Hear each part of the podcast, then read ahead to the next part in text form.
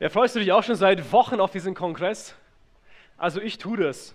Ich habe das zumindest getan. Vielleicht freust du dich auch, weil du mit jungen Leuten zusammenarbeitest und du möchtest, dass deine Arbeit sich weiterentwickelt, dass du vorwärts kommst mit deinem Team. Vielleicht freust du dich einfach nur, dass du mal dabei sein kannst am Wochenende und einfach mal nicht Gas geben musst und zuhören kannst. Ja, ich kann das sehr gut verstehen und du kannst hier ausruhen. Du kannst hier diesen Kongress so wie eine Oase nehmen. Eine Oase, wo du auftanken kannst. Und eine Oase, wo du dich motivieren lassen kannst und inspirieren lassen kannst für, für die nächste Zeit, für die nächsten Monate, für die nächsten Jahre. Es kann sein, dass du auch hier dabei bist und du freust dich nicht so ganz direkt offensichtlich, weil du ganz viele Fragen mitgebracht hast. Ja, du hast Fragen, wie es mit deinem Team weitergehen soll. Du hast Fragen, wie kannst du jemanden dazu nehmen? Wie kannst du jemanden gewinnen für deine Arbeit? Wie kannst du jemanden, ja, wie kannst du eine Staffel weitergeben, den Staffelstab, damit deine Arbeit, die du schon tust seit Jahren, auch weitergehen kann? Das sind alles Fragen, die ich selber in den letzten 17 Jahren mir immer wieder gestellt habe. Ich mache jetzt seit 17 Jahren Jugendarbeit in meiner örtlichen Gemeinde und seit kurzem, das ist ganz neu, äh, bin ich auch in der Jungsche-Arbeit unterwegs mit meiner Frau zusammen. Ja, danke schön. Die Jungschale an der Ecke da hinten. Es ist eine ganz andere Arbeit, mit, mit, mit jungen Leuten zusammenarbeiten, die jetzt nicht im Jugendalter sind, aber es ist trotzdem eine sehr, sehr schöne Arbeit. Und diese Fragen haben mich selber, mich bewegt, auch im Vorfeld ähm, zu diesem Kongress. Wie kannst du diese Generation, die in den Startlöchern steht, ja, die mitarbeiten will, die Verantwortung übernehmen will, wie kannst du sie fördern? Wie kannst du sie mitnehmen? Und heute Abend möchte ich äh, zum Start des Kongresses dir einen ganz kleinen Puzzlestein mitgeben und dir versuchen zu helfen, diese ganzen Fragen, die du mitgebracht hast, ein Stückchen weit zu beantworten und dir einen Impuls dazu geben. Und deswegen springe ich jetzt mal zwölf Jahre in die Vergangenheit. Vor zwölf Jahren saß ich auch da, das war übrigens bei einem ersten Jesus im Fokus-Kongress. Und dort war Barry St. Clair dabei ähm, mit einem Thema, da ging es um Jüngerschaft, Mentoring, persönliche Begleitung. Und dann stellte er uns und mir als Zuhörer folgende Fragen. Er hat gesagt, und hat erstmal gefragt, in wie vielen Bereichen arbeitest du in deiner Gemeinde mit? Zähle mal so in Gedanken auf, was für Dienste das sind. Ich habe so angefangen zu zählen. Ja, eins, zwei, drei, 14, 15, 16. Und dann kam die nächste Frage. Wann hast du Zeit für Einzelne? Wann nimmst du dir Zeit speziell in einzelne Menschen zu investieren. Ganz persönlich, eins zu eins. Boom. Ich habe aufgehört zu zählen, weil ich wusste, Richard, das machst du überhaupt nicht.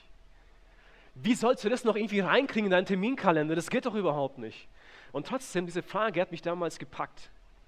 Und ich möchte sagen, das war eine Frage, die meinen mein kompletten Dienst bis dahin auf den Kopf gestellt hat und total neu reformiert hat. Und bis heute ist diese Frage geblieben und hat mich äh, beeinflusst. Und ab dem Zeitpunkt ist mir einiges klar geworden. Gott wollte mir damals an dem Abend sagen, Richard, deine Priorität soll es in deinem zukünftigen Dienst sein, persönlich in das Leben von Einzelnen deine Zeit zu investieren, damit sie von dir lernen, damit ihr gemeinsam lernt von mir. Du sollst junge Leute heranbilden. Das war der Start, damals vor, zehn, nee, vor zwölf Jahren. Also, ich fasse es kurz zusammen. Richard, mach weniger Programm, sondern investiere in Beziehungen und bilde Leiter aus. So, nun heute, zwölf Jahre später, bin ich jetzt hier dabei und halte diesen Vortrag zum Thema die junge oder die neue, die nächste Generation ranzubilden. Ich möchte mal kurz das Stimmungsbild abholen. Jetzt seid ihr ein bisschen dabei oder mit dabei, mal mitzudenken und mitzumachen. Ich gehe davon aus, dass jeder von euch äh, in irgendeiner Weise, in irgendeinem Bereich mit jungen Leuten und für junge Leute arbeitet und an jungen Leuten arbeitet. Sei es Kinder, Jungschaler, Teens und Jugendliche. Und jetzt möchte ich euch mal fragen, jetzt dürft ihr euch mal kurz outen. Wer von euch arbeitet außerhalb dieses Dienstfeldes noch in anderen Bereichen mit?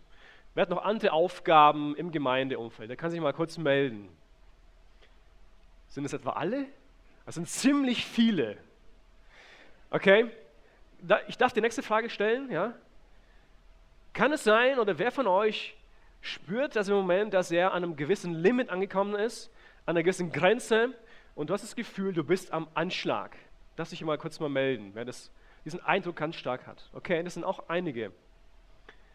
Und jetzt komme ich mit der nächsten Frage, die muss jetzt nicht irgendwie äh, mit Handzeichen äh, beantworten, sondern überleg's mal für dich. Ich traue mich gar nicht, die Frage zu stellen. Äh, gibt, oder gibt es in deinem Terminkalender noch Platz, dass du in einzelne Leute investierst? Und genauso ging es mir vor zwölf Jahren. Und es gibt Dinge, die kannst du in zehn Jahren im Detail wiedergeben, weil du dich sehr genau erinnerst. Ja, das kann damit zusammenhängen, dass du ähm, ein großes Event erlebt hast, du hast erlebt, wie Gott zu dir gesprochen hat, Steps-Konferenz vielleicht, äh, deine Jugendlichen ja, aus deiner Gemeinde haben das erlebt, oder irgendein Jugendgottesdienst oder irgendein Kongress wie hier.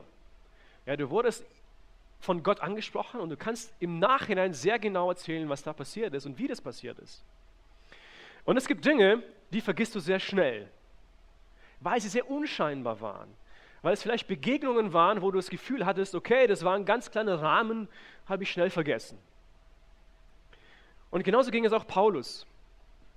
Paulus war sehr viel unterwegs. Wenn du an Paulus denkst, fällt dir wahrscheinlich dieser, dieser große ja, Stratege irgendwie ein, der ganz Europa irgendwie für Jesus gewonnen hat. Ja, dieser große Missionar, dieser Evangelist, der vor tausenden von Leuten vielleicht gestanden ist und gepredigt hat.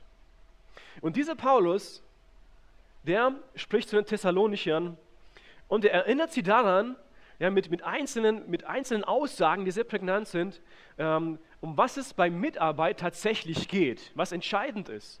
Und ich glaube, wenn ich diese Verse mit dir lese, aus 1. Thessalonicher Kapitel 2, da wirst du eine neue Facette bei Paulus entdecken. Im zweiten Kapitel lese ich mal die Verse 11, äh, erstmal 7 und 8 und danach 11 und 12. Wir hätten, jetzt spricht Paulus hier, mit wir, er und seine Mitarbeiter sind hier gemeint, wir hätten das Recht gehabt, von unserer Autorität als Apostel Christi vollen Gebrauch zu machen. Und stattdessen sind wir behutsam mit euch umgegangen wie eine Mutter die liebevoll für ihre Kinder sorgt. So sehr hatten wir euch ins Herz geschlossen, ihr wart uns so lieb geworden, dass wir mit ebenso viel Freude, wie wir euch das Evangelium weitergaben, auch unser ganzes Leben mit euch teilten. Vers 11 und 12 geht es weiter. Ihr wisst, dass wir uns um jeden einzelnen von euch gekümmert haben, wie ein Vater um seine Kinder. Wir haben euch ermahnt und ermutigt und mit allem Nachdruck daran erinnert, wie wichtig es ist, ein Leben zu führen, durch das Gott geehrt wird. Er ist es ja, der euch dazu beruft, an seinem Reich und an seiner Herrlichkeit teilzuhaben. Ist dir aufgefallen, wie hier Paulus seine Beziehung zu den Thessalonichern beschreibt? Kam das ein bisschen bei dir rüber? Er und seine Mitarbeiter waren, und, und so haben sie sich beschrieben, ja, wie eine, wie eine liebevolle Mutter für die Kinder. Sicher können es die Frauen und die Mütter unter euch etwas mehr empfinden als die Männer, aber trotzdem glaube ich, ist allen klar, was hier in diesem Vers richtig rüberkommt.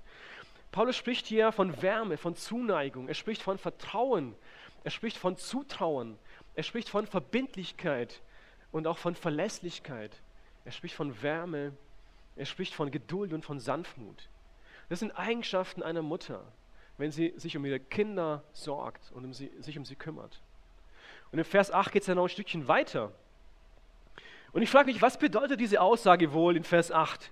Unser ganzes Leben haben wir mit euch geteilt. Ich glaube, diese Aussage können wir wörtlich nehmen. Zeit miteinander zu verbringen, das war für Paulus oberste Priorität. Ich weiß nicht, ob du Paulus schon mal so empfunden hast, wie in diesen Versen er sich selbst beschreibt und seine Mitarbeiter. Er sein Haus zu öffnen, die einzelnen Leute mit rein, reinzunehmen, sie, sie einfach einen Blick rein tun lassen zu dürfen, ja, und damit sie sehen, wie Paulus sein Leben als Christ lebt. Wie lebt er sein Leben als Christ? Und dann Vers 11, da spricht er von sich als Vater für diese Junggläubigen. Ein Vater, der sich kümmert. Und zwar wie sagt er das hier? Und wie kann man die Aussage verstehen? Wir haben uns um jeden Einzelnen gekümmert. Ich glaube, er meint damit, er hat sich um jeden Einzelnen gekümmert. Ganz einfach. Also kurz zum Hintergrund. Paulus war damals jemand, der selbst seine Brötchen verdient hat, er hat selbst gearbeitet und trotzdem hat er nebenher sich um jeden Einzelnen gekümmert. Wie ein Vater, wie eine Mutter um ihre Kinder. Und er war nicht so lange Zeit dort in Thessalonik, in der Gemeinde oder in diesem Ort zumindest, als die Gemeinde entstanden ist durch ihn. Das waren nur einige Wochen. Er hat sich Zeit genommen, um in Einzelne zu investieren, und zwar in jeden Einzelnen, in jede einzelne Person. Er hat sein Haus geöffnet, er hat sein Leben geöffnet, sodass Einzelne zuschauen durften und dass Einzelne Fragen stellen durften. Dass Einzelne wirklich ein, ein, ein Gefühl bekommen konnten, einen Eindruck bekommen konnten, was gelebtes Christsein bedeutet. Und dieser Paulus schreibt an einer Gemeinde in 1. Korinther 11, ähm, Vers 1 folgendes. Er sagt dort mit meinen Worten jetzt, nehmt mich zum Beispiel, nehmt mich als Vorbild, ja, so wie ich auch Jesus Christus als Vorbild habe. Also, du hast vorhin verstanden, was Paulus damit meint, sich zu investieren. Ich weiß nicht, ob das bei dir ankam, was es mit dir macht, wenn du das so ähm, nochmal ganz deutlich heute Abend hörst. Und ich wünsche mir, dass es mit dir etwas, bei dir was auslöst.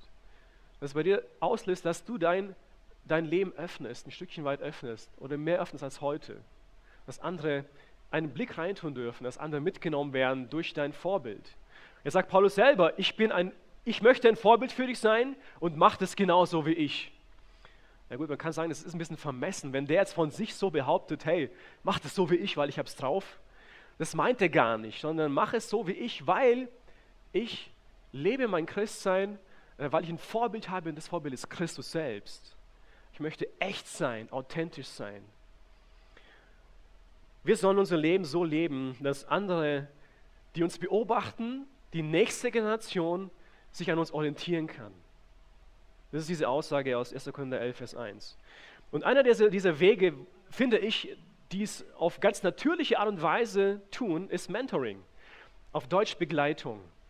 Jemanden mitzunehmen, der bei dir ins Leben reinschauen darf. Mentoren sind, ich würde mal sagen, Reisebegleiter für ein Stückchen weit Lebensweg. Das sind Menschen, die ähm, es zulassen, dass du in ihr Leben reinschaust und dass du ähm, von ihnen lernen kannst. Ich glaube, gerade in Zeiten wie heute, in diesen unsicheren Zeiten, denen es oft an Werten fehlt, oft auch an, an Orientierung fehlt, ist es so wichtig, dass junge Menschen und die, die nächste Generation jemanden an die Hand bekommt, der sie mitnimmt. Junge Menschen wollen Sicherheit haben, sie wollen Werte vermittelt bekommen, sie, sie wollen Orientierung haben. Wieso nicht von uns? Das ist unsere Aufgabe, das zu tun. Mentoring ist eine Beziehung zwischen einem Mentor, das ist das Vorbild, und dem Mentee. Ja, das ist die Person, die lernt. Die lernt.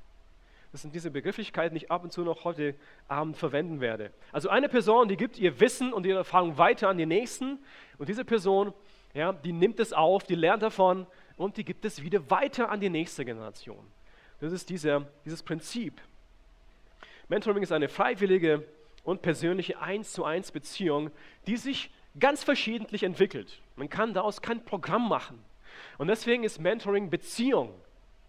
Mentoring ist kein Programm, das ist Beziehung, wo sich der Mentor und der Mentee, äh, wo sie eine Beziehung starten, das entwickelt sich mit dem Ziel, dass der Mentee äh, gefördert wird und dass er äh, ausgebildet wird und vorwärts kommt. Und das ist genau das, was wir auch wollen. Und wir wollen doch als Mitarbeiter, dass die nächste Generation lernt. Und dass sie von uns lernt. Dass sie von uns, dass, wir, dass sie in uns das Vorbild sieht, in uns als gestandene Leiter, als Mitarbeiter und dass sie ähm, uns, bei uns die Dinge, äh, die, die, ja, unser Verhalten, unser, vor allem unser Vertrauen in Jesus Christus, unsere Verantwortung wahrnehmen, die wir im, im Gemeindeumfeld als Mitarbeiter haben, damit sie das sehen und damit sie lernen davon. Ich bin überzeugt, es gibt Mitarbeiter, auch gute Mitarbeiter, potenzielle Mitarbeiter. Ähm, man kann sie finden, aber diese effizienten Leiter, die müssen, die müssen trainiert werden. Die müssen reingebildet werden. Mentoring bedeutet auch immer Multiplikation. Paulus schreibt es selber an seinen Menti, ich nenne mal so Menti, äh, den Timotheus, äh, in 2. Timotheus 2, Vers 2, das, was du von mir ja, in Anwesenheit von ganz vielen Zeugen gelernt hast und gehört hast, gib es weiter an treue Mitarbeiter, die dann wieder das, was sie von dir gehört haben, weitergeben an die nächste Generation. Und das sind insgesamt vier Generationen, die, der, die hier Paulus ähm, anspricht. Das Ziel ist, dass diese Erfahrungskette nicht unterbrochen wird, dass sie immer weitergeht. Der Mentor gibt sein Wissen und seine Erfahrungen weiter. Ja, und ähm, der Mentee, der wächst im Glauben und er gibt es wiederum an die Nächsten weiter und wird selbst zum Mentor. Jetzt stell dir mal Folgendes vor. Du wirst von deinem, von deinem großen Vorbild drei Jahre lang mitgenommen und zwar jeden Tag. Drei Jahre lang, das sind dreimal 165 Tage überhaupt.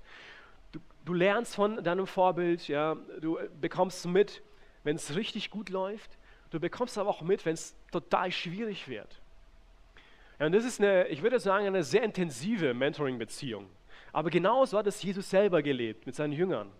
Seine Jüngerschaftsbeziehung hat er seine Jünger mitgenommen. Sie waren ganz nah an ihm dran. Sie haben gelernt von ihm. Sie haben gesehen, wie er mit Menschen kommuniziert und was er tut. Und nebenbei haben sie immer wieder Aufgaben bekommen, Dinge selbst auch zu übernehmen. Sie haben Verantwortung bekommen. Und das war ein, ein ganz, ganz wichtiger Aspekt von Lernen, äh, ein ganz wichtiger, eine, eine wichtige Ausbildungs, ähm, äh, ein Ausbildungsschritt, den Jesus genutzt hat, damit er sie für die nächsten Herausforderungen wieder vorbereitet. Sie durften Schritt für Schritt immer wieder Tipps von ihm bekommen und mit ihm mit, zusammen mit Jesus gehen. Das war natürlich Jesus, das optimale Beispiel. Ich habe vorhin von Paulus gesprochen. Jetzt mal eine Frage in den Raum. Meint ihr, dass Paulus auch einen Mentor gehabt hat? Habt ihr vielleicht auch Vorschläge? Ihr dürft laut denken, ja? dürft einfach Namen reinrufen hat Paulus auch einen Mentor gehabt. Nochmal lauter bitte. Habt ihr was gehört hier vorne? Ja? Ich weiß nicht, was aus Paulus geworden wäre, gäbe es nicht seinen Mentor Barnabas. Ich gebe euch eine kleine Hausaufgabe für heute Abend, für heute Nacht vielleicht. Lest bitte mal Apostelgeschichte 9 und auch Kapitel 11, so ab Vers 24 jeweils. Und dort wirst du einiges erfahren über diesen Barnabas und über sein Verhältnis zu Paulus.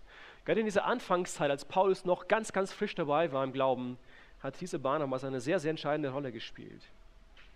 Und Paulus selber hat jeweils einige Menschen gehabt, in die er investiert hat, zum Beispiel in Timotheus oder Titus. Es war sozusagen seine nächste Generation von Mitarbeitern, die er mitgenommen hat und die er immer wieder, ähm, denen er immer wieder Verantwortung gegeben hat, Dinge, die er getan hat, weiterzuführen.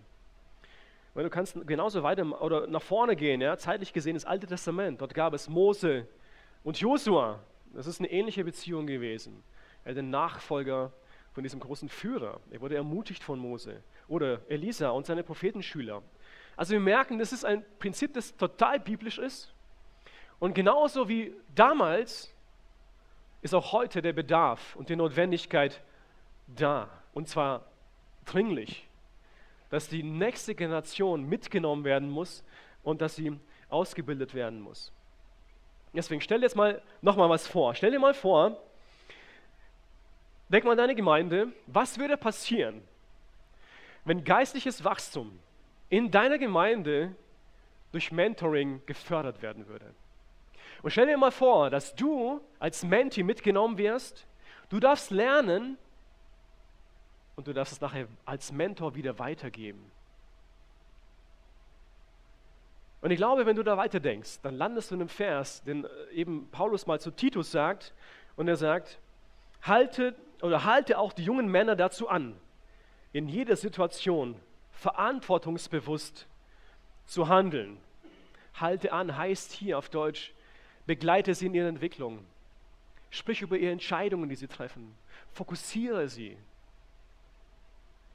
und schätze sie wert. Korrigiere sie. Stell dir das vor, ja? Wenn das passieren würde in deiner Gemeinde, in deinem kleinen oder in deinem Team, ob du Jungschau-Mitarbeiter oder Teenie-Kreis oder Jugendmitarbeiter bist, deine Gemeinde würde richtige, ich spreche jetzt aus der Männersicht raus, ja, richtige Männer haben. Nicht nur einfach so große Jungs, ja.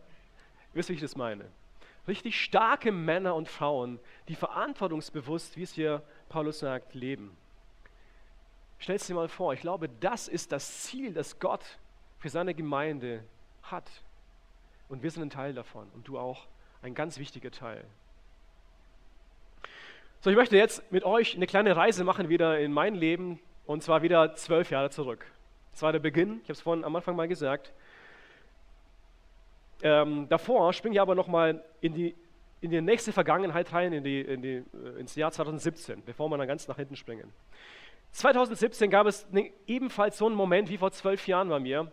Ähm, und ich habe Gott gefragt damals, Herr, meine Munition wird etwas kleiner, meine Kraft wird etwas schwächer, ich kann nicht mehr so viel machen wie früher. Bitte zeige mir, was ich 2017 und 2018 tun soll in deinem Reich. Lege du bitte einen Schwerpunkt. Und dann kamen mir ganz, ganz viele Erinnerungen in den Kopf. Ich habe ganz viele Dinge nochmal vor Augen gesehen. Ich habe an, an Jugendtage gedacht. Äh, ich habe an, an Jugendgottesdienste gedacht, an Freizeiten mit meiner Gemeinde, überörtlich. Äh, ich habe an Jugendevents gedacht mit ganz vielen Leuten. Und interessanterweise blieben vor mir diese Gesichter von Männern stehen und ganz deutlich, die ich in den letzten zehn Jahren begleitet habe als Mentor. So als ob Gott mir sagen würde, Richard, ich habe wahrgenommen, dass du nicht mehr so viel kannst wie früher. Und genau deswegen möchte ich, dass dein Fokus in den nächsten zwei Jahren nochmal speziell und ganz stark auf der Begleitung von jungen Männern liegt. So, und dann habe ich eine Woche Zeit gebraucht, das nochmal zu verarbeiten und mal Dinge auch zu überlegen, was musst du streichen, wie kannst du umpriorisieren. Äh, das habe ich dann auch getan und dann kam eine nächste Frage. Herr, wer sollen diese Männer sein? Bitte zeige mir drei Männer, die ich äh, fördern soll in den nächsten zwei Jahren, weil du weißt, ich, ich, ich habe begrenzte Möglichkeiten.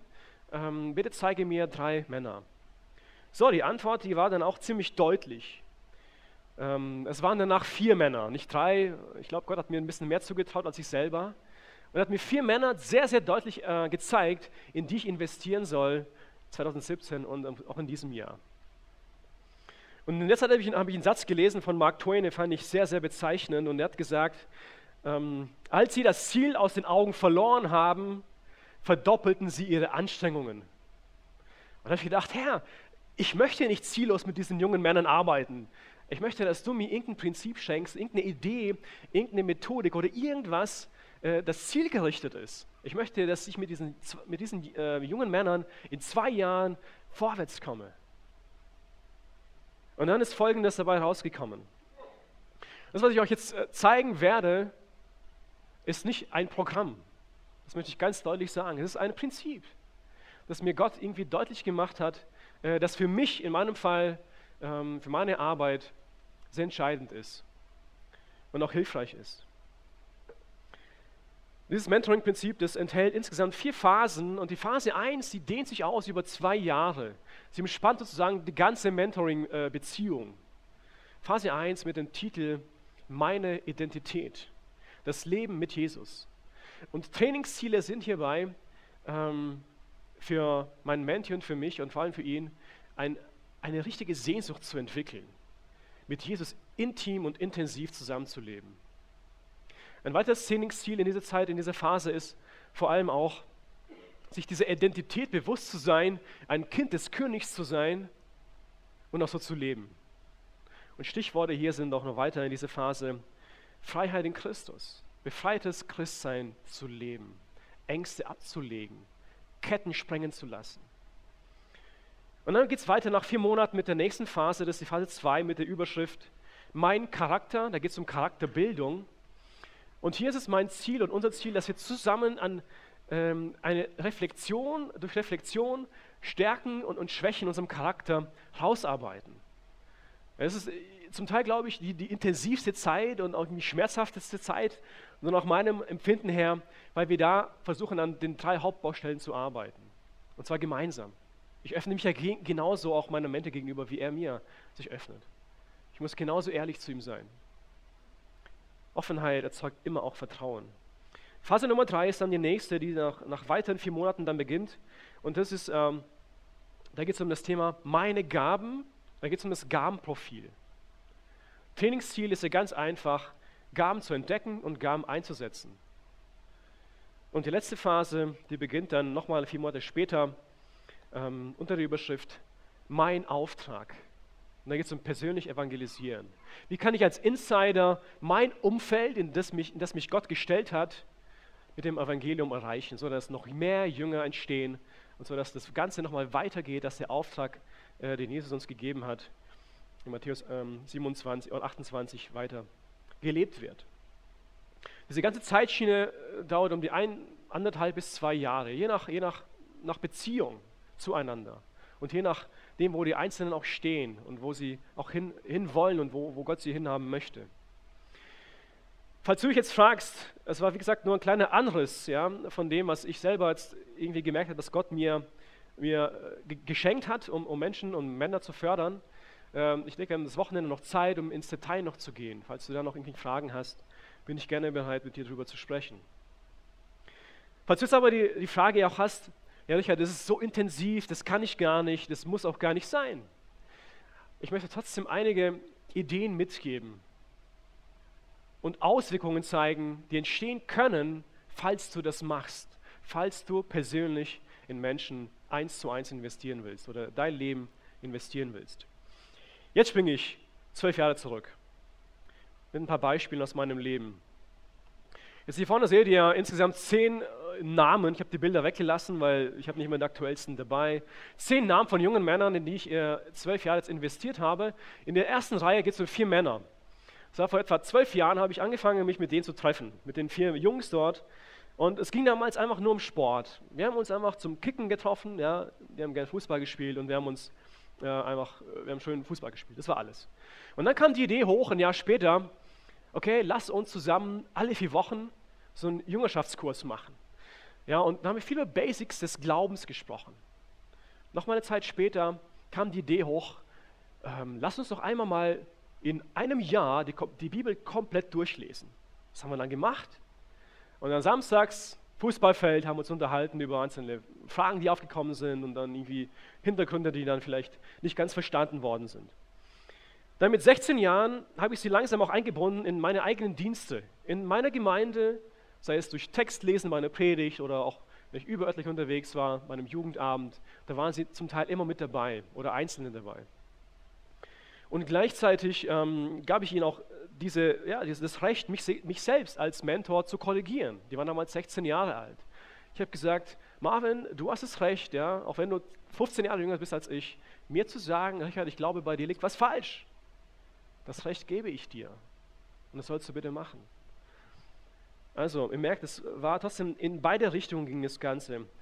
Eine Zeit später, als sie dann um die 18, 19 waren, haben sie ganze Einstiege bei mir in meine Predigten gemacht. Sie durften äh, selbst ihre Gaben entwickeln. Ich habe sie mitgenommen zu anderen Jugendabenden, spontan mit Aufgaben dann betraut.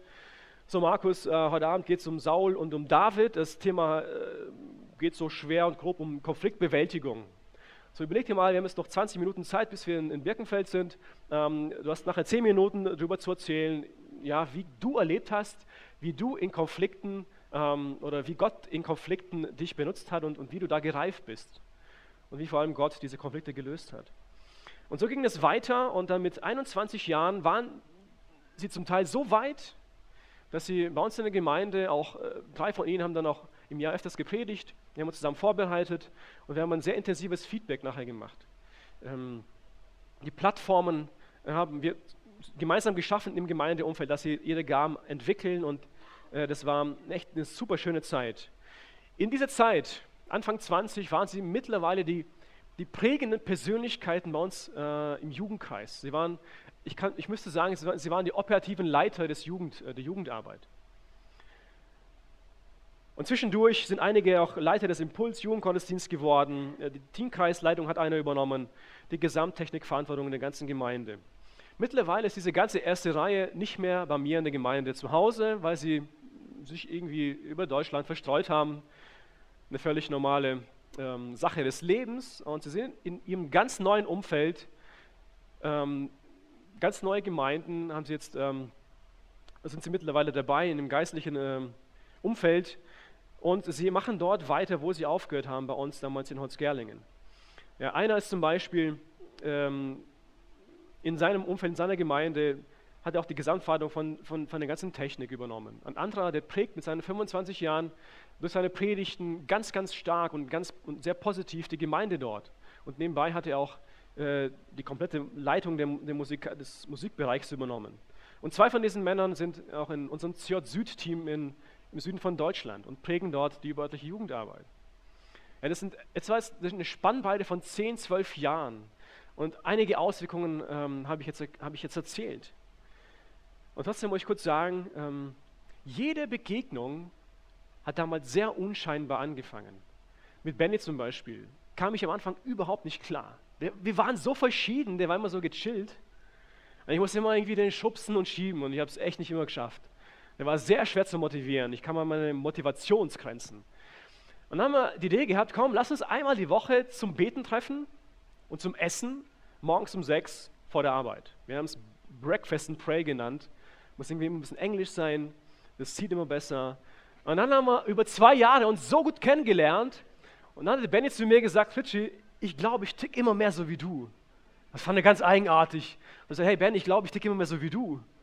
Hauptsache, wir ticken immer mehr so wie Jesus. Das war das Entscheidende. Und ich habe gemerkt, dass Jesus uns zusammengebracht hat und wir haben füreinander Verständnis entwickelt.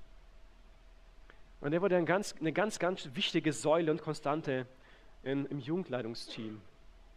Und dann gibt es diese zweite Reihe, auf die möchte ich kurz eingehen, weil es die, die nähere Vergangenheit in meinem Leben ähm, sich darauf bezieht, auf die letzten fünf Jahre.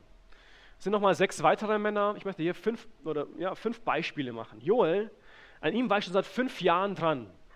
Immer wieder habe ich gefragt, Joel, kann ich mich mit dir mal treffen? Oder wie sieht es aus? Hast du Lust, ein bisschen mit mir abzuhängen? Wie auch immer. Er hat immer bestimmt und freundlich Nein gesagt. Keine Ahnung wieso, ich war vielleicht zu, zu forsch oder so. Aber ich wusste, Joel ist ein Fitness-Crack. Okay, was machst du, Richard? Ja, ich habe mich ins gleiche Fitnessstudio angemeldet wie er. Dachte, hey, das, was der stemmen kann, kann ich schon lange, ja. ja das war echt ein Fail. Das war, der Gedanke, der war echt ein Fehler. Beim ersten Training gemeinsam hat er mich immer nur zerstört. Ich war fix und fertig. Ich habe weitergemacht. Ja, es hat sich ein bisschen gebessert. Aber im gleichen Jahr fuhr Joel dann auf eine Freizeit mit Olli nach Spanien. Und dort hat wirklich Jesus eine Wende in sein Leben reingebracht. Und das war meine Chance. Er kam zurück und er hat gesagt, Joel, lass uns mal treffen. Ja, okay. Er hat zugesagt. Und dann haben wir eine Jüngerschaftsbeziehung angefangen. Wir haben uns jede Woche getroffen bei ihm zu Hause, über ein ganzes Jahr lang. Ein halbes Jahr später habe ich ihn rekrutiert für das Jugendleitungsteam. Und jetzt seit zwei Jahren leitet er bei uns das Snowcamp. Das ist eine Freizeit, ähm, im Winter eine Snowboard-Freizeit. Das war Joel. Beispiel von Lukas. Lukas, mit dem wollte ich auch gerne abhängen, das, war ein echt, ist ein toller Typ. Ähm, er spielt Tennis. Ich kann nicht Tennis, also was mache ich? Ich fange Tennis an zu spielen. Man kann das ja mal nebenbei lernen und äh, das Ergebnis war 6-0, 6-0 für ihn und dann habe ich gedacht, okay, Richard, melde dich im Tennisverein an, du musst trainieren. Ja, wir haben das dann auch gemacht, eine Zeit lang. Ähm, und daraus hat sich eine, eine, Beziehung entwickelt und wir haben uns angefangen zu treffen, auch einmal die Woche. Und wir haben so einen Bibelstudienkurs gemacht. Dann hat er die Idee gehabt, Sicherheit, ich habe Bock auf Musik. Bei uns im Jugendkreis äh, möchte ich Musik mitmachen. Der war völlig unmusikalisch. Da habe ich gedacht, okay, super Bedingungen, um dem jungen Mann jetzt Bass beizubringen, Bass spielen. Ja, das, ist doch, das kann doch jeder. Also habe ich dem Bassspielen beigebracht und er konnte so anfangen, seine Begabung, seine ganz neu erlernten Fähigkeiten dann auch einzubringen in die Jugendarbeit. Danach habe ich ihn begleitet für ein Jahr lang ähm, im Ausland, äh, war dann in Kanada. Es war für mich eine wahnsinnig intensive Zeit, auch eine schwierige Zeit, ähm, weil sie mich sehr herausgefordert hat, ihn dazu begleiten durch die Höhen und Tiefen. Und jetzt seit letztem Jahr ist in äh, Wiedenest ist eine Bibelschule und ist im zweiten Jahr jetzt dort unterwegs. Wahnsinn, wie Gott Menschen verändern und wie, wie er sie gebraucht und wie ich selber dazu auch selber lernen konnte. Beispiel von Daniel. Daniel war schon ein Jugendleiter in einer anderen Gemeinde. Äh, ich habe ihn dann äh, vor drei Jahren zum Impulsteam dazugeholt und habe ihn rekrutiert. Äh, ist echt ein begabter Typ und, und er wurde dann auch später äh, unser neuer Nachbar mit seiner Frau. Okay, dann haben wir uns zum Beten getroffen und zum, zum Frühstücken, wie mit Joel oder mit Benny damals vor fünf Jahren auch. Und da haben wir uns kennengelernt. Es ist eine, eine Peer-to-Peer-Mentoring-Beziehung entstanden auf gleicher Ebene. Und mittlerweile ist er unser Jugendleiter in meiner Gemeinde und der operative Leiter des Impuls Jugendgottesdienst und einer meiner besten Freunde. Und zugleich ist er mein engster Vertrauter geworden, wenn es darum geht, weil er eben die gleiche Vision hat wie wir als Ehepaar, unseren Ort äh, für Jesus zu gewinnen. Noch letztes Beispiel, Lukas Wiesner. Lukas ist selber hier Abend, ne? das finde ich Hammer, dass du dabei bist. Und er kam etwa 2015 zum Glauben und ich habe ihn kennengelernt beim Jugendgottesdienst da beim Impuls in Holzgerlingen. Er wurde eingeladen und ich habe damals gemerkt, diesen Typen, den musst du fördern. Und so haben wir angefangen, eine Mentorenbeziehung, äh, Mentoringbeziehung ähm, zu starten. Und ich habe gemerkt, er hat so eine Sehnsucht nach Jesus, er wollte so viel lernen, dass ich zum Teil das Gefühl hatte, ich bin zu langsam, ich muss noch mehr Gas geben. Und er ist im Glauben gewachsen und er hat Verantwortung bekommen im Kreativteam. Und später habe ich ihn äh, durch, das, durch die Zeit in Chile begleitet, äh, die auch nicht immer ganz einfach war im Ausland als Missionsjahr. Und in den letzten beiden Jahren ist er zu einer ganz starken Persönlichkeit und, und zu einem prägenden Charakter in unserer Jugendarbeit geworden. So Lukas, ich habe jetzt von dir gesprochen, jetzt musst du natürlich auch zu mir kommen. Ich möchte dir einige Fragen stellen, vielleicht kannst du, das Mikro hast du dabei, genau. Vielleicht kannst du uns hier mit reinnehmen die Frage, die uns oder mich interessiert, ist, wir haben ja nicht nur wir zwei die Mentoring-Beziehung, du hast noch mehr Mentoring-Beziehungen, zumindest von einer weiteren weiß ich. Wie ist das entstanden, dass du dann selbst Mentor geworden bist und was hat dich dazu motiviert, das zu tun? Ähm, mit den Gedanken hatte ich ehrlich gesagt schon relativ lange davon zu tun, bevor ich überhaupt gestartet habe. Ähm, das war immer so ein loser Gedanke, der irgendwie so ungeordnet war. Da waren so ein paar Pläne, Vorhaben, aber ich habe es nicht richtig in die Hand genommen. Und du hast vorhin schon so viel schön vom Sport erzählt und äh, da würde ich bestimmt auch den, den, Bogen zu machen. Ich liebe den Sport. Äh, beim Sport werden mir diese Gedanken dann auch wieder klar. Und das Chaos, das konnte ich dann an einem Samstagnachmittag ähm, ordnen lassen, als ich dort in der Sonne am Sportplatz war mit einer erstklassigen Bratwurst in der Hand und erstklassig, erstklassigen Kreisliga-Fußball beim TB Kirchen Tellensfurt. Und da konnte ich mal so die Sorgen fallen lassen und dort wurde es mir richtig konkret, als ich das Team gesehen habe. Die, das war nicht mehr das Team, ich bin da schon ziemlich verbunden mit dem Club. Ähm, lief es nicht mehr so wie anfangs. Ähm, letzter Tabellenplatz, lief gar nichts mehr weil sie keinen Trainer mehr hatten. Und der Wille war da, alle wollten wieder Siege einfahren, wollten wieder aufsteigen. Die verging es nicht mehr in der Kreisliga. Ähm, und da ist mir klar geworden, es gibt so viele junge Menschen draußen, die auch mehr wollen, die auch Siege erfahren wollen, die aufsteigen wollen, aber halt keinen Trainer haben, der sie fördert und fordert und pusht und ermutigt. Und dann ist mir ein Name auch klar geworden, der Tom, mit dem ich viel zu tun hatte, da war eine Freundschaft da.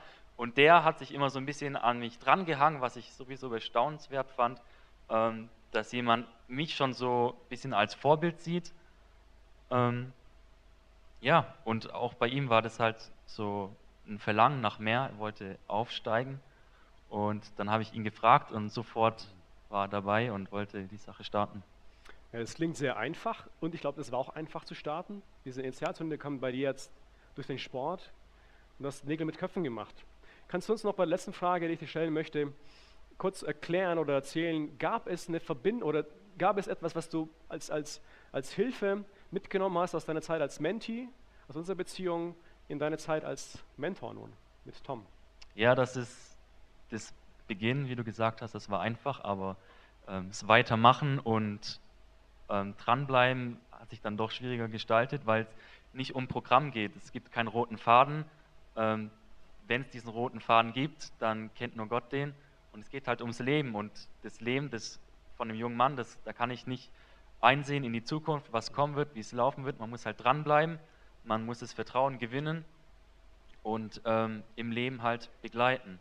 So wie du das gesagt hast. Es geht nicht darum, irgendein ähm, System oder ein Schema abzuklappern oder ein Muster über den äh, Menti drüber zu stülpen. Man muss sich da anpassen und halt irgendwie auf dem gleichen Weg unterwegs sein und ein Begleiter sein, zur Stelle sein, ermutigen und sofern man das selber kann, dann halt auch Ratschläge geben oder einfach zuhören oder ja, da finden sich so viele Sachen. Jedenfalls geht es ums Leben und weil das Leben dynamisch ist, muss man selber immer dynamisch sein. Vielen Dank, Lukas, für den kleinen Einblick in deinen neuen Start als Mentor.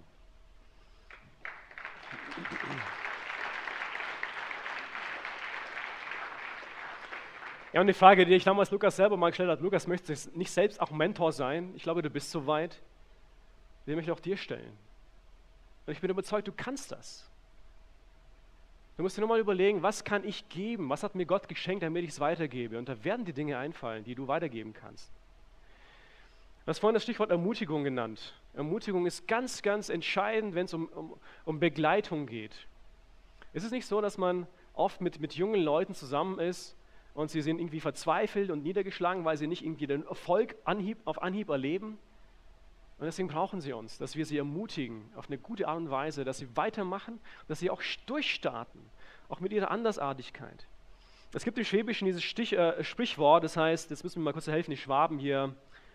Nichts gesagt ist, ähm, wie geht's weiter? Ist auch gelobt. Ja, Hammer.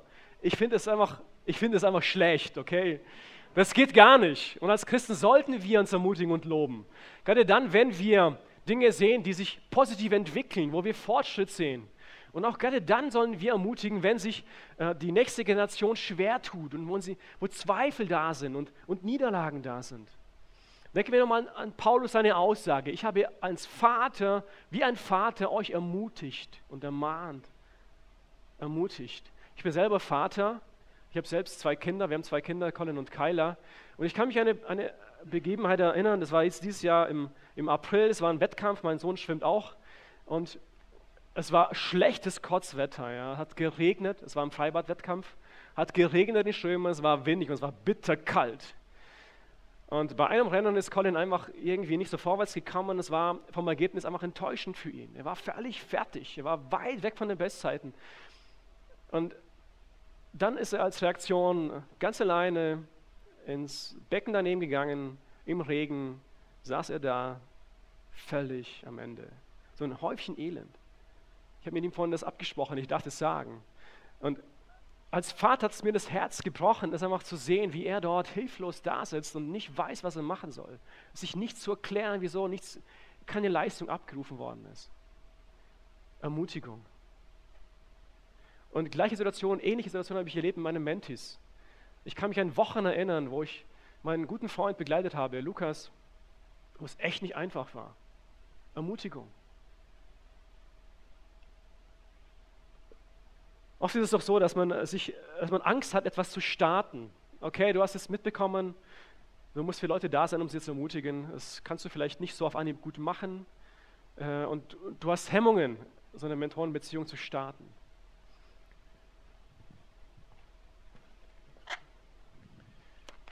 Und du hast das Gefühl, dass wenn dich dein Menti fragt, äh, wie soll ich mich entscheiden? Da sind Entscheidungen zu treffen und du kriegst es nicht, oder du, du, drückst dich selber die Verantwortung zu nehmen, in die Hand zu nehmen die Entscheidung zu treffen. Gut so, weil die Entscheidungen sollst du auch nicht treffen. Oder die Fragen, die da sind, du hast keine Antworten drauf. Da ist ein Chaos an Gedanken da bei deinem Menti und ein Gefühlschaos gleichzeitig, das alles vernebelt und komplett der Blick weg, wo es hingehen soll. Und dann kommt eine Belastung zur nächsten. Und dann hast du das Gefühl, dass dein Menti daran kaputt geht. Und dann kommt die nächste Belastung und es fühlt sich dann genauso an wie hier in diesem Beispiel. Und er kann Schaden nehmen. Und das kann passieren. Es kann passieren, dass seine Seele Schaden nimmt. Und was ist deine Aufgabe? Deine Aufgabe ist es nicht, dass du anfängst, alle Fragen zu beantworten, alles richtig zu machen, so nach dem, nach dem Motto, ein guter Mentor kann alles. Ich glaube, das ist falsch. Ein guter Mentor ist jemand, der den Nebel lichtet und wieder den Fokus auf Jesus lenkt. Das ist genau mit diesem Beispiel hier. Du bist nicht dazu da, dass du alles wieder für deinen Menti entscheidest. Du sollst nicht entscheiden, sondern du sollst den Nebel lichten, damit der Fokus auf Jesus wieder gelenkt wird. Dann kann kommen, was will. Dann kann welche Belastung immer kommen. Wenn du ihm erklärst und ihm vorlebst und ihm immer wieder, erinnerst, fokussiere dich auf Jesus. Jesus Christus lebt in dir. Lass ihn dein Leben kontrollieren, deine Gedanken- und Gefühlswelt wieder übernehmen. Dann wird nichts passieren. Welche Belastung immer auch kommt. Das ist unsere Aufgabe als Mentoren. Ich komme zum Schluss. Was sind die Take-Homes für heute Abend? Ich habe mich mal gefragt, wie und was hat damals Samuel bei David gesehen, als David zum ersten Mal vor ihm stand? War das nur dieser total gut aussehende, knackige junge Kerl mit 16 Jahren, der brutal gut aussah? Oder hat er mehr gesehen? Ich bin überzeugt, dass Samuel damals durch Gottes Hilfe mehr gesehen hat. Ich denke, dass er sogar diesen kommenden König gesehen hat in David, in diesem 16-jährigen jungen Mann. Und ich frage dich, wie siehst du deine Jugendlichen, deine Teens in deiner Gemeinde? Mit welchen Augen nimmst du sie wahr? Eins kann ich dir sicher sagen, unter ihnen befindet sich die nächste Generation, die du heranbilden sollst. Das ist deine Aufgabe. Und dann bitte wirklich Gott, dass er dir diese Sicht gibt, dass du mit seinen Augen die jungen Leute wahrnimmst, die du fördern sollst. Und zweitens, ja, achte bitte auf Schlüsselqualifikationen. Jetzt kann man sich viel Gedanken machen über Persönlichkeitsqualifikationen, über methodische Qualifikationen, über soziale Qualifikationen. Ich möchte es mal ganz kurz einfach nur runterbrechen und einfach machen. Achte auf die fetten Leute, ja, auf die Fat, F-A-T meine ich, okay? Achte auf diese fetten ähm, Qualifikationen. F das ist jetzt in Englisch, ja, ich kann es mir da leichter merken. F für faithful, für treu. Achte auf die treuen Leute, die da sind, die immer wieder kommen, die sich nicht zu schade sind, auch kleine Dinge zu tun. Und dann das nächste ist das A, das A, das A ist available. Verfügbare Leute, die da sind, die sagen, hey, hier bin ich. Ich möchte auch kleine Dinge übernehmen. Es muss nicht das Große immer sein. Und das letzte, das T, teachable. Die lernbereiten achte auf diese Leute, die lernbereit sind, die gerne von dir etwas übernehmen und das auch versuchen umzusetzen. Fett. So, jetzt bist du dran. Und ich schlage dir jetzt Folgendes ganz, ganz konkret vor, für heute Abend, über das du nachdenken solltest. First things first, sagt man in Englisch, also die wichtigen Dinge zuerst. Vielleicht ist es heute Abend dran, dass du eine Zeit nachher, heute in der Stille, überlegen solltest äh, und Jesus mal richtig reinreden lassen sollst in deinen Dienstbereich. Es kann sein, dass du Mentoring einbauen sollst. Und ich bin überzeugt, das muss sogar sein. Und dann kann es aber auch sein, dass du Dinge anpassen musst, dass du Dinge vielleicht verändern musst in deinem Dienstbereich oder sogar streichen musst. Und dann mach dir Gedanken und überlege und sprich mit Jesus drüber, wen kann ich ganz speziell fördern? Wer soll es sein? Schenk mir eine Person. Und dann gib es bekannt, gib in deiner Gemeinde bekannt, dass du als Mentor bereit bist, ähm, ein Menti mitzunehmen. Und dann ergreif die Initiative und geh nach vorne und frage persönlich jemanden, der Interesse haben könnte, ob er mit dir so eine Beziehung anfangen kann. Ist deine Aufgabe als, als, als gestandener Leiter, als gestandener Mitarbeiter, dass du die nächste Generation ranbildest. Ich möchte dir Mut machen, in sie zu investieren, weil du lernst auch extrem viel. Du wirst geprägt, du wirst dein, dein Profil wird geschärft. Auch wenn nur einer lehrt, lernen immer zwei dabei. Ich möchte beten.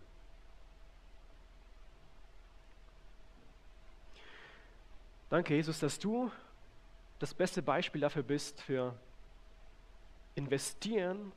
Du hast dein Leben in uns investiert und zwar komplett investiert. Du hast alles gegeben, du hast dein Leben komplett gegeben, du hast den letzten Hauch gegeben für uns.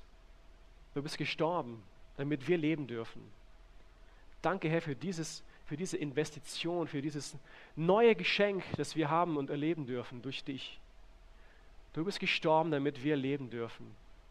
Und du bist weiter am Arbeiten an uns. Durch deinen Geist danke ich dir, dass du immer weiter mit uns gehen willst. Jeden Schritt ähm, immer weiter und immer näher zu dir. Vielen Dank, dass du uns begleitest Danke, dass du der bist, der gesagt hat, dass du betest dafür und dass es dein Wunsch ist, dass unser Glaube nicht aufhört. Ich will dich bitten, Herr, dass du uns heute Abend einiges klar machst, einiges, was du schon immer für uns dir gewünscht hast. Ja, bitte zeig uns Personen und Menschen, die wir mitnehmen sollen, ganz persönlich, die wir fördern sollen. Amen.